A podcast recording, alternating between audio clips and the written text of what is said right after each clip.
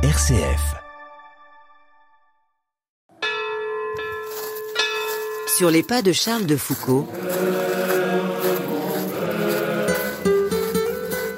Une émission de François-Dominique Charles. Bonjour, nous poursuivons aujourd'hui notre évocation de l'itinéraire de Charles de Foucault en relatant son voyage d'exploration du Maroc et sa conversion.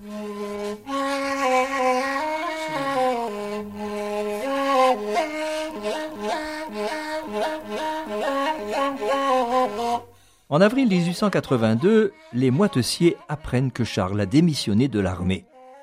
Ils décident alors de lancer une nouvelle procédure de curatelle pour contrôler la fortune de Charles. Edmond Lagabe, son premier curateur, est en effet décédé deux ans plus tôt. Le conseil de famille délibère sous la présidence du juge de paix du canton nord de Nancy et désigne Georges de la Touche, le fils du frère de la deuxième femme du colonel de Morlaix, comme curateur. Charles avait tout d'abord pensé faire un voyage au Moyen-Orient, mais il change d'avis et décide d'explorer le Maroc, chose que personne avant lui n'a faite. Il lui faudra se dissimuler, car l'accès de ces contrées est interdit aux étrangers. Il partira donc habillé en rabbin juif et se présentera sous le nom de Joseph Aleman. Il sera accompagné du rabbin marocain Mardoché Abissérour, originaire du sud marocain, âgé d'environ 57 ans. Voyageur très expérimenté qui tenait sa renommée d'un voyage qu'il avait fait à Tombouctou, il recommande à Charles de se faire passer pour un juif, afin de passer inaperçu. Charles veut faire cette exploration pour vivre une expérience forte. Il a soif de réussir un projet personnel. Sans doute a-t-il soif d'absolu. À partir de juin 1882, il vit dans le quartier juif d'Alger, se laisse pousser la barbe et les papillotes, il adopte le costume traditionnel juif et apprend les traditions juives. Il travaille à la bibliothèque d'Alger, aidé des meilleurs spécialistes de l'époque, Oscar McCarthy, le conservateur de la bibliothèque, et le grand explorateur qui deviendra son ami, Henri Duveyrier. Pendant une année, il étudie la géographie, la géologie, la cartographie et l'histoire. Il apprend aussi l'arabe et l'hébreu. À son ami Gabriel Tourde, il écrit qu'il commence à travailler à sept heures et termine à minuit, s'interrompant deux fois une demi-heure pour manger. Pour réaliser son projet et préparer son voyage, Charles a aussi besoin d'argent. Dans les derniers jours de juin 1882, il se rend donc à Nancy pour rencontrer son nouveau curateur, qui, après avoir hésité, l'autorise à faire ce voyage au Maroc. Le 14 mai, Georges de Latouche écrit une longue lettre à Oscar McCarthy. Monsieur, je connais trop le bienveillant intérêt que vous portez à mon cousin le vicomte Charles de Foucault pour hésiter à m'adresser à votre obligeance dans une des phases les plus graves de la vie de ce jeune homme. Je veux parler du voyage que va entreprendre mon parent. La mort de son grand-père le laisse à vingt ans, maître d'une belle fortune, et en même temps sans défense contre ses goûts de luxe et les encouragements intéressés de ses camarades. En moins de quatre ans, il dissipe plus de cent dix mille francs de son patrimoine. Il commit une dernière folie, ce fut de donner sa démission d'officier. Au moment où j'étais nommé son conseil judiciaire, M. de Foucault venait de quitter Mascara, sa dernière garnison, pour s'établir à Alger. Il annonçait à tous ses amis son projet de partir pour le Maroc. Ma première pensée fut de combattre cette résolution, et je le mandai à Nancy. Il vint et me confirma sa détermination, bien arrêtée, de faire son voyage d'exploration. J'avoue que je devins perplexe. Il me coûtait de permettre à ce jeune homme de se lancer dans une voie si périlleuse, et en même temps il me répugnait de le laisser livrer à l'oisiveté. Avant d'envoyer à M. de Foucault l'argent destiné à son voyage d'exploration, j'ai tenu à vous consulter sur la foi qu'on peut avoir en ce guide, ce rabbin Mardoché. Est-il bien le même que celui qui a été à Tombouctou? Est-il, ainsi que je le suppose, incapable d'attirer un voyageur dans un guet-apens ou de l'abandonner dans le péril? Est-il assez intelligent pour suppléer à l'inexpérience de Charles, qui est un rêveur manquant complètement de ce sens pratique qui seul fait l'homme d'aventure? Voilà le point sur lequel je voudrais être éclairé.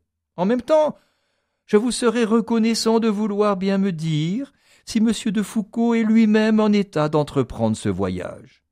Possède-t-il assez la langue arabe? A-t-il des notions suffisantes de l'idiome berbère? Connaît-il assez l'astronomie pour être certain de ses observations? Ces lettres m'ont déjà renseigné sur ces progrès que je voudrais voir confirmés par l'autorité qui s'attache à si juste titre à votre nom. Sans en informer Charles, sa sœur Marie fait savoir au rabbin Mardoché qu'elle lui remettra une somme importante si son frère revient indemne de leur voyage au Maroc. Georges de Latouche accorde à Charles une première somme de trois mille francs pour faire les acquisitions nécessaires à son voyage.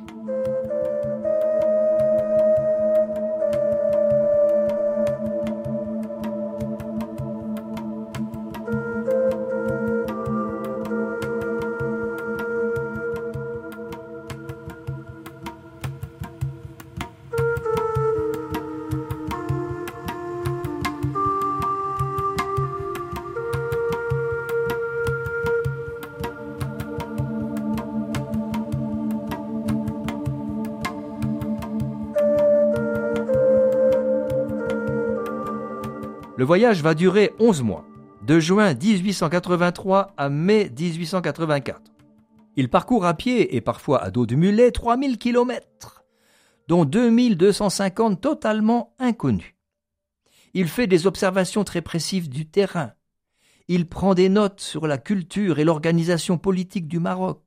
Il écrit ses observations dans un cahier minuscule de 5 cm avec un crayon long de 2 cm. Le voyage au Maroc lui vaudra la médaille d'or de la Société de géographie de Paris, qu'il ne viendra pourtant pas recevoir lui-même le 24 avril 1885. Il demandera au mari de sa cousine, Marie de Bondy, de le représenter.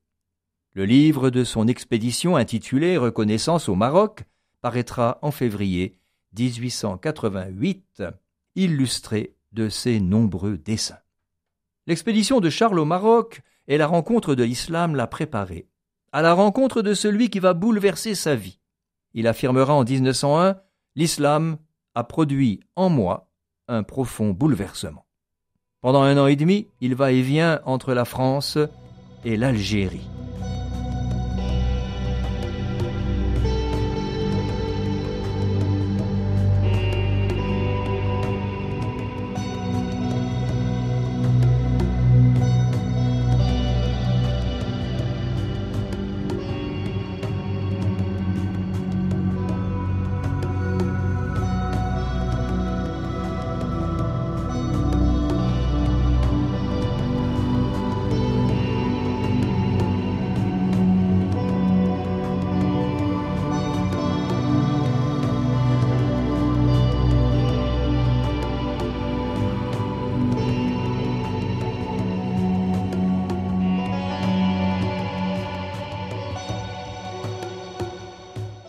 Il arrive à Alger le 23 mai 1884, revient en France début juin. En septembre, comme officier de réserve, il fait une période militaire dans les Landes. Puis il retourne à Alger pour reprendre ses notes de voyage. Il envisage d'épouser Marie-Marguerite, la fille d'un géographe, le commandant Titre, mais sa famille s'y oppose. Il est à Paris fin décembre pour assister au mariage de sa sœur Marie avec Raymond de Blic. La célébration est présidée par l'abbé Huvelin. En mars 1885, il est à Alger, puis en mai, de nouveau en France. Il repart pour Alger le 14 septembre, pour traverser d'ouest en est le sud algéro-tunisien. Début janvier 1886, il revient en France, se rend à Nice chez sa sœur Marie, qui vient d'avoir son premier enfant Maurice. Puis il loue à Paris un appartement aux 50 rue de Miroménil, à 200 mètres de l'église Saint-Augustin. Il n'est pas loin du 48 rue d'Anjou où habitent sa tante et sa cousine Marie de Bondy. C'est dans ces derniers jours d'octobre 1886 que tout bascule. Il a 28 ans.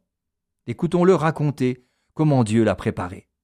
Quelle grâce intérieure Ce besoin de solitude, de recueillement, de pieuse lecture, ce besoin d'aller dans vos églises, moi qui ne croyais pas en vous, ce trouble de l'âme, cette angoisse, cette recherche de la vérité, et cette prière, mon Dieu, si vous existez, faites-le moi connaître. Tout cela, c'était votre œuvre, mon Dieu, votre œuvre à vous seul. Vous, mon Jésus, mon Sauveur, vous faisiez tout au-dedans comme au dehors. Voulant voir un prêtre instruit pour connaître la religion catholique, sa cousine Marie de Bondy lui indiqua l'abbé Huvelin. Plus tard, il écrit En me faisant entrer dans son confessionnal, un des derniers jours d'octobre, entre le 27 et le 30, je pense, vous m'avez donné tous les biens, mon Dieu. S'il y a de la joie dans le ciel à la vue d'un pécheur se convertissant, il y en a eu quand je suis entré dans le confessionnal. Quel jour béni, quel jour de bénédiction. Je demandais des leçons de religion, il me fit mettre à genoux et me fit me confesser. Il m'envoya communier, séance tenante. Je ne puis m'empêcher de pleurer en y pensant, et ne veux pas empêcher ces larmes de couler. Elles sont trop justes, mon Dieu. Quel ruisseau de larmes devrait couler de mes yeux au souvenir de telle miséricorde. Jusqu'à sa mort le 10 juillet 1910, l'abbé Huvelin accompagnera fidèlement Charles de Foucault dans la suite de sa vie, faite de multiples changements de direction. Moine cistercien, ermite à Nazareth, frère universel au Sahara algérien. Pour Charles, ce jour d'octobre 1886 est, comme il l'a écrit, le premier jour de sa vie nouvelle il se met à prier, assiste à la messe tous les jours. À sa cousine, il dira que c'est le jour de sa seconde première communion. Je vous donne rendez-vous la prochaine fois pour une dernière émission où j'évoquerai sa vie à Nazareth, puis à Beni Abbès et à Tamanrasset.